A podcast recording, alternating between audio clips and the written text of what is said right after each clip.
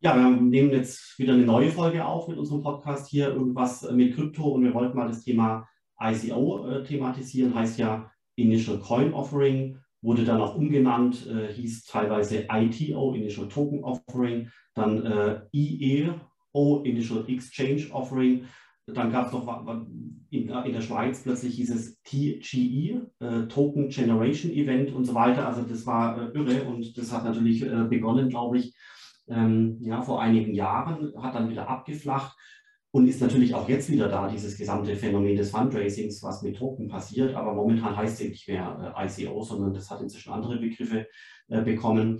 Und was sich halt zeigt, ist, dass äh, sehr, sehr, sehr viele Projekte von damals, äh, die gestartet sind, inzwischen eigentlich nicht mehr groß existieren. Äh, und auch von den Projekten, die momentan Fundraising machen, ist es eben auch denkbar, dass viele von den Projekten eben nicht weiter existieren. Und was ich wichtig finde, ist, da gibt es teilweise äh, auch Leute, die wirklich vorsätzlich ähm, Geschichten produzieren, um Geld einzusacken. Es gibt aber auch grob fahrlässige äh, Geschichten, wo quasi jemand eigentlich wirklich gerne eine Firma aufbauen würde, das aber einfach nicht kann, weil er nicht in der Lage dazu ist. Es gibt einfach nicht so äh, unendlich viele wirklich extrem fähige äh, Gründer äh, wie Elon Musk zum Beispiel. Das wäre dieser riesengroße Begriff Vaporware, falls das bekannt ist. Vaporware ist quasi Software, die man beginnt, die nie fertig wird. Und äh, ich glaube, da gibt es ganz viele Projekte, die eigentlich wirklich mit guten Vorsätzen beginnen, dann aber irgendwann einfach nicht fertig werden. Und das wiederum abzugrenzen von guten Projekten und das aber auch wieder abzugrenzen von Projekten, die vorsätzlich betrügerisch sind, ist ganz schwer oder fast unmöglich. Ja, wie seht ihr das und wie ist euer Blick darauf heute und auch jetzt rückblickend ähm, auf die letzten Jahre, äh, wo das Phänomen so gestartet ist.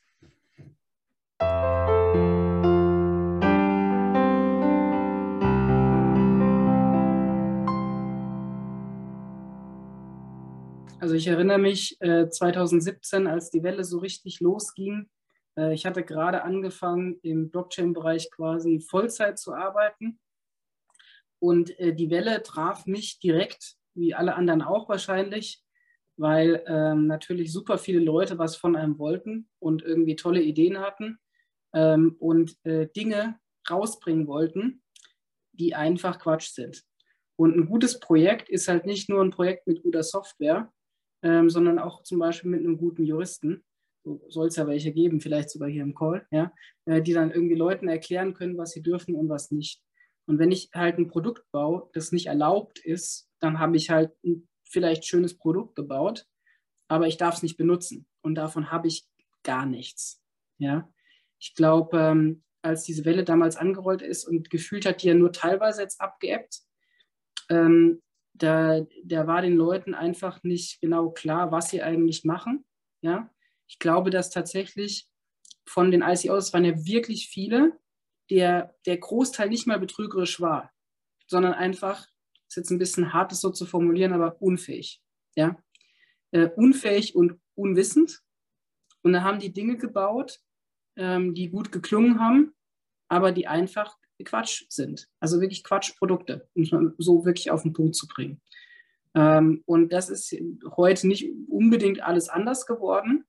Ähm, es gibt äh, Startups, die von sehr prominenten Leuten gefördert werden, die quasi das ICO-Prinzip versucht haben, bis zuletzt äh, durchzuziehen, es in andere Begriffe mit drei Buchstaben umzubenennen und da aus Berlin heraus die Welt des Kapitalmarkts zu revolutionieren, ohne so grundsimple Dinge wie Investorenschutz, Übertragbarkeit, Identifikationspflichten nur im Ansatz verstanden zu haben. Also das ist, glaube ich, so eins der Kernprobleme. Ja, und ähm, da sind Leute rausgegangen, die insbesondere so auf Eigenkapitalprodukte gedacht haben. Ja? Und das war äh, das Spannende, was wir jetzt gesehen haben mit der Marktentwicklung, was einfach der komplett falsche Ansatz war. Es war einfach wirklich aus Unwissenheit der komplett falsche Ansatz. Ja, und das war aber damals schon aus meiner Sicht klar. Manche Dinge schätzt man richtig ein, manche falsch. Ne? Aber ähm, die wollten halt gleich das große Geschoss irgendwie rausholen und konnten halt nicht mal einen, einen Schießhebel bauen, gefühlt. Ja? Und deswegen ja auch der Begriff ICO. Der ist ja eine Reminiszenz auf den Begriff IPO, Initial Public Offering, wo es ja wirklich um öffentliches Listing, in der Regel eben von Eigenkapitalprodukten geht. Und was kam dann, sogar mit Jahren Verzögerung, was regulatorisch möglich wurde, waren Schuldtitel, die privat platziert werden. Das ist kapitalmarktrechtlich gesehen das komplette Gegenteil. Ich habe ich hab ein öffentlich gelistetes Eigenkapitalprodukt versus ein, ein privat platziertes Schuldprodukt. Ja? Und ohne da jetzt zu tief den Leuten den Kapitalmarkt erklären zu wollen, aber beim Eigenkapital, da erwerbe ich wirklich einen Teil der Firma. Und beim Schuldtitel, da verspricht die Firma mir, dass sie was zurückzahlt. Das ist quasi eher fast wie ein Kredit, nur ein bisschen äh, juristisch stärker aufgeladen, damit man dann wirklich dieses Ding auch ähm, äh, so insolvenzrechtlich schützen kann. Aber es sind zwei komplett unterschiedliche Tierchen.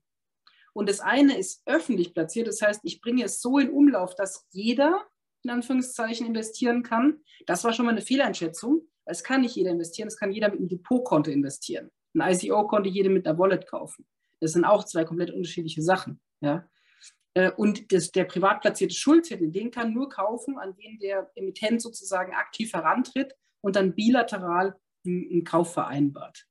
Also deswegen war aus meiner Sicht, also was wurde aus den ICOs? Aus den meisten nichts. Es gibt aber sehr prominente Ausnahmen, da können wir vielleicht nochmal drauf eingehen. Und der Grund aus meiner Sicht war zu 90 Prozent kein Betrug, sondern handwerkliche Unfähigkeit und vor allem eine mangelnde Einschätzung, was möglich ist und was nicht. Und es hat sich dann insbesondere daran gezeigt, dass heute tatsächlich regulatorisch sauber auf ähm, äh, Krypto-Token sozusagen Wertpapiere, aber privat platzierte Schuldtitel abgebildet werden können und nicht das komplette Gegenteil, nämlich öffentlich platzierte Aktien oder Eigenkapitalprodukte. Oder, was auch momentan inzwischen spannend ist, da ist das ganze Thema reingewachsen, ist quasi der, der Fundraising-Mechanismus eines ICOs, ist ja immer noch der gleiche oder Token-Sale genannt. Und äh, was eben viele Unternehmer dann überlegt haben, ist quasi, dass sie die zentrale Komponente rausnehmen. Das heißt, man macht einen dezentralen äh, Token-Sale, äh, sodass die gesamte Regulatorik nicht mehr greift. Äh, also rechtlich gesehen würde ich ja da, Johannes, musst du aber gleich mehr erläutern, rechtlich würde ich aus dem Utility-Token-Regime wechseln, wenn es irgendwie möglich ist, in das äh, Kryptowert-Regime, äh, sodass ich quasi, wenn es geht, keine Emittenten mehr habe. Also das ist ja die, der Versuch von vielen DeFi-Protokollen, eben dezentral zu sein und dezentral zu agieren, damit ich letztendlich mangels Emittent aus dem Raster der Regulatorik oder zumindest der Wertpapierprospekte rausfalle. Kann man das so sagen oder habe ich es jetzt zu sehr vereinfacht, Johannes? Ähm, das weiß ich nicht, ob man das so sagen kann. Ähm, du kannst natürlich diese Produkte in einer gewissen Art und Weise strukturieren, wenn du einen Utility-Token hast. Aber du kannst nicht ohne weiteres sagen, ich will ein Kryptowert sein. Also du kannst das nicht frei entscheiden, sondern du musst dir halt das Produkt konkret dann anschauen. Und gerade bei so einem Utility-Token vertritt man ja, ich da auch, aber auch ähm, so, dann hier, so dann hier die Literatur, dass es eben wahrscheinlich kein Kryptowert ist, weil es mehr so den Gutscheincharakter hat, ja, als ein Anlagecharakter. Wenn so dann, aber so dann hier der Anlagecharakter im Vordergrund steht, dann könnte man wieder sagen, es wäre ein Kryptowert. Ähm, aber so allgemein zu so dann ähm, diesen Produkten, so dann hier den ICOs, um da wieder zurückzukommen, ich sehe die kritischer als ihr beide oder sagen wir mal so, dann ihr habt sie schon kritisch gesehen und ich würde sie dann noch kritischer sehen. Ähm, da ging ähm, die Diskussion, so dann hier, das hat ähm, so dann Simon gesagt, vor vier, fünf Jahren ähm, dann los und ich glaube, das hat der gesamten Blockchain-Bewegung und auch dem, was wir jetzt jetzt machen, sehr geschadet. Ich muss heute noch ähm, Personen jetzt dann hier beschreiben und dann so erklären, dass das, was wir hier machen, absolut und legal ist, absolut und reguliert ist, absolut spannend ist, ein tolles Thema ist, weil es eben so dann negative Berichte, dann so Erstattungen gab. Und der Simon hat jetzt eben gemeint, hier 90 Prozent war nur schlecht gemacht, die 10 Prozent waren Betrug. Das würde ich auch nicht so unterschreiben, weil man muss sagen, es gibt die 10% Betrug, bin ich bei wie Simon. Nur von, die, nur von den 90 Prozent, die schlecht gemacht waren, bin ich ja hingegangen mit einem Unternehmen, was überhaupt nicht die Chance hatte, irgendwann mal so rentabel zu werden und habe trotzdem völlig dann so unreguliert hier maximal viele Finanzen versucht, ähm, im Bereich irgendwie einzuwerben für das Unternehmen wohl dann wissend, dass ich die wahrscheinlich nie zurückbezahlen kann. Ich meine, klar, deswegen kein Betrug. Wenn ich dann zufällig mit dem Unternehmen Milliarden Gewinne gemacht hätte, hätte ich die auch zurückbezahlt. Aber es gab keine Bewertung. Wenn ich einen Börsengang mache, der Simon hat das dann irgendwie angesprochen, habe ich vorhin eine Bank, die bewertet mir mal ungefähr mein dann Unternehmen. Dann schreibe ich ein Wertpapierprospekt, dann wird sich mal angeschaut, was ist mein Unternehmen wert, dann gehe ich damit an die Börse, dann können sich die Investoren das angucken. Nur da, völlig irgendwie unreguliert, ja, verkaufe ich einfach irgendein Produkt, wo gar nicht klar ist, wie viel mein Unternehmen später mal wert sein kann oder wie viel es dann aktuell wert ist. Also ich glaube, das hat der Bewegung massiv geschadet, die ICOs. Und ich kenne ein paar Leute, so wie der Simon auch, die haben damit Geld gewonnen. Ich kenne aber unfassbar viele Leute, die damit Geld verloren haben. Und ähm, das hat, glaube ich, der Bewegung sehr geschadet. Ähm, äh, mich erinnert es immer an die Diskussion vor 10, 15 Jahren, so, so einen grauen Kapitalmarkt. Ja, das gab es noch vor der Finanzmärktekrise, wo man gesagt hat, da gibt es gewisse Kapitalmarktprodukte, die sind nicht irgendwie reguliert. Die werden dann jetzt, werden so strukturiert, dass sie nicht unter die bestehende Regulatorik fallen. Das ist heutzutage kaum mehr dann irgendwie möglich. Also wenn da einer auf die Idee kommt, das kann man einfach kaum noch machen. Ja, und das Gleiche haben wir so dann die ICOs versucht, beziehungsweise hat, äh, ähm, äh, das habt ihr auch schon gesagt, die, Regulatorik wurde einfach dann so ignoriert. Also man wäre auch mit den ICOs, so wie sie damals gefahren wurden, unter, unter so eine Regulatorik hier gefallen. Man hat aber einfach gesagt, das ist mir egal. Und deswegen, und dann bin ich auch schon fertig, hat man mit dieser Blockchain-Bewegung, da komme ich wieder am Anfang, bei der BaFin, bei den Unternehmen, bei den DAX-Konzernen, ja, zumindest noch so ansatzweise so ein Rechtfertigungsdruck, ja, dass man immer sagen muss, wo kommen wir denn her, ja, und die ICO-Welle hat da, glaube ich, massiv mit dann geschadet. Ja, umso dann besser, dass es jetzt zum Beispiel das Gesetz gibt für elektronische dann Wertpapiere, wo man Kryptowertpapiere begeben kann, die voll so der Regulatorik jetzt unterfallen und wo man als Unternehmen Kapital aufnehmen dann kann. Ja, jetzt leider nur Fremdkapital, also Eigenkapital wird hoffentlich noch kommen, aber absolut dann reguliert, wie das in der normalen Welt ist.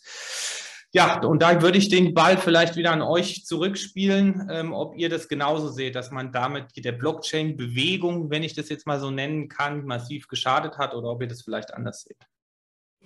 Also ich sehe es ganz anders. Und zwar aus folgendem Grund der, äh, das ICO, also du hast natürlich recht mit einem Punkt, ja, also vor allem, äh, wenn man sich anschaut, äh, welche Tokens damals 2016, 2017, 2018 auf den oberen Rängen waren, ähm, nur noch Bitcoin und Ethereum ist oben, manchmal auch noch äh, Ripple, alle, alle anderen äh, wurden von der Reihenfolge also wirklich komplett aufgewechselt. Das ist der Beweis dafür, dass äh, die ganzen Token-Rankings, also quasi was ist oben, was ist unten, die Preise wirklich durcheinandergewirbelt worden sind. Aber äh, du hast recht, was das Thema angeht, aber ein Punkt ist natürlich noch was ganz anderes. Es waren exakt diese ICOs, die bewiesen haben, dass äh, Ethereum funktioniert, dass Smart Contracts funktionieren und dass vor allem eben auch, äh, was die Finanzwelt als DVP kennt, funktioniert. Also ich gebe etwas rein, das wird dann quasi dort gespeichert und im Gegenzug bekomme ich einen Token zurück. Und zwar ohne Clearinghouse, wie man es kennt aus der Finanzwelt. Also die, äh, man hat gesehen, die wirklich brillant Smart Contracts in der Lage sind, Tokens zu kreieren, Tokens einzusammeln,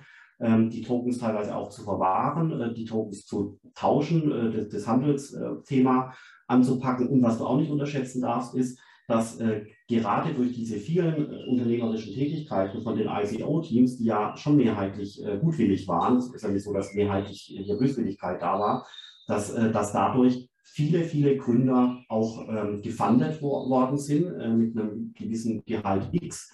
Es ist ja nicht so, dass da alle Millionär geworden sind, sondern dadurch hat sich dieses ganze Blockchain-Thema unglaublich verbreitert, weil plötzlich ähm, Autoren angefangen haben, Artikel zu schreiben, Marketingleute haben angefangen, Social Media zu machen, äh, Leute haben angefangen zu programmieren, Smart Contract Programmierer haben angefangen äh, zu auditen, zu programmieren und so weiter. Und deswegen war letztendlich äh, die ICO-Thematik aus meiner Sicht ein ganz wesentliches Instrument, dass sich die Blockchain-Technologie von der HR-Basis, also wer kann damit umgehen, programmieren, schreiben, Marketing machen, Rechte machen, wer kann damit umgehen, um letztendlich die Personalbasis signifikant zu vergrößern, dass letztendlich das Wachstum äh, dadurch äh, stattgefunden hat. Und wir haben, äh, und es ging ja dann weiter, wir hatten dann 2021 21 den DeFi Summer, wo quasi genau das gleiche war, das heißt aber nicht DeFi, äh, nicht ICO, sondern wo eben per Decentralized Finance äh, Token Funding stattgefunden hat. Und plötzlich wurden tonnenweise neue Programmierer ähm, mit Geld äh, gefördert, äh, damit angefangen Smart Contracts zu programmieren, Marketing zu machen und so weiter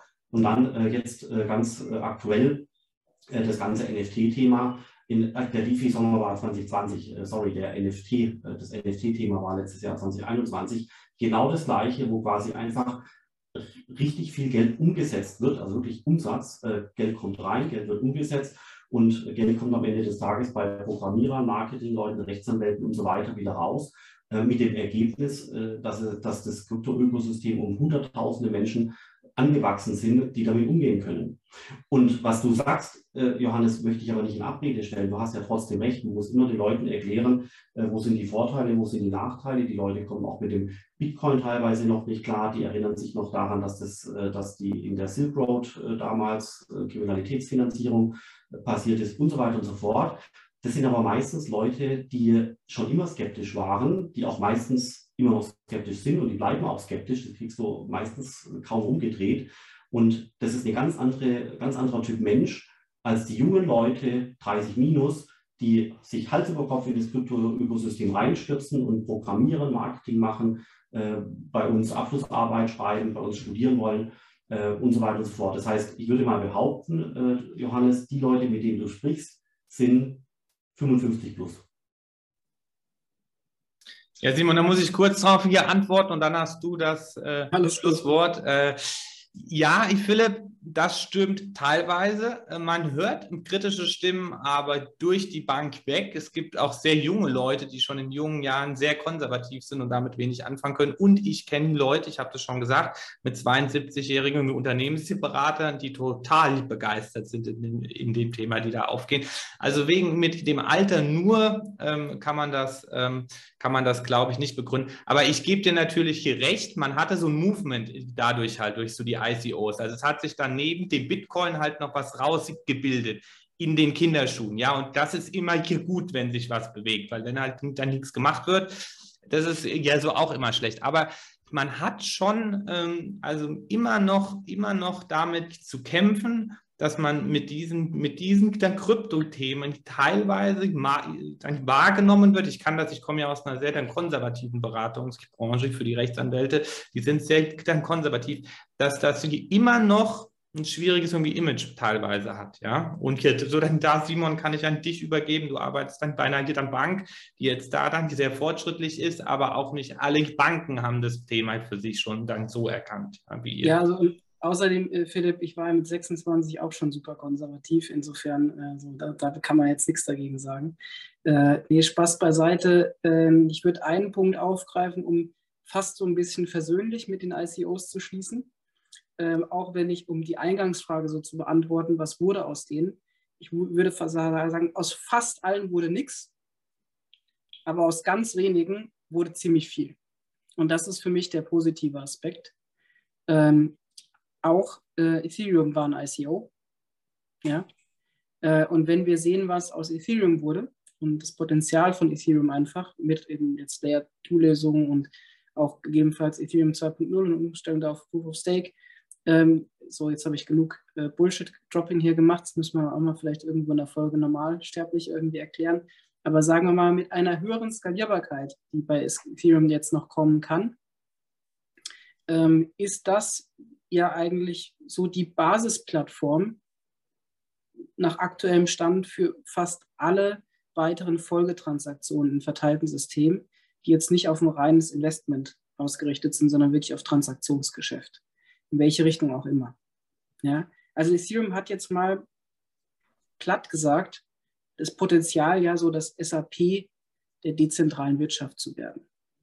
Äh, und, und das hat ICO auch hervorgebracht. Ja? Und vielleicht ist es auch einfach bei ganz neuen Themen ganz oft so, dass da halt 99 Prozent Scheiße dabei ist, um es mal so direkt zu sagen. Aber das 1% Gute, was dadurch geschaffen wird, äh, hat halt langfristig einen viel höheren gesellschaftlichen positiven Effekt ähm, als der Rest. Und wenn ich einen Schlussstrich drunter ziehe und sage, die negativen Effekte der ganzen Scam und schlecht gemachten ICOs gegenüber dem Erfolg und Potenzial von Ethereum, vielleicht ist die Bilanz am Ende doch positiv.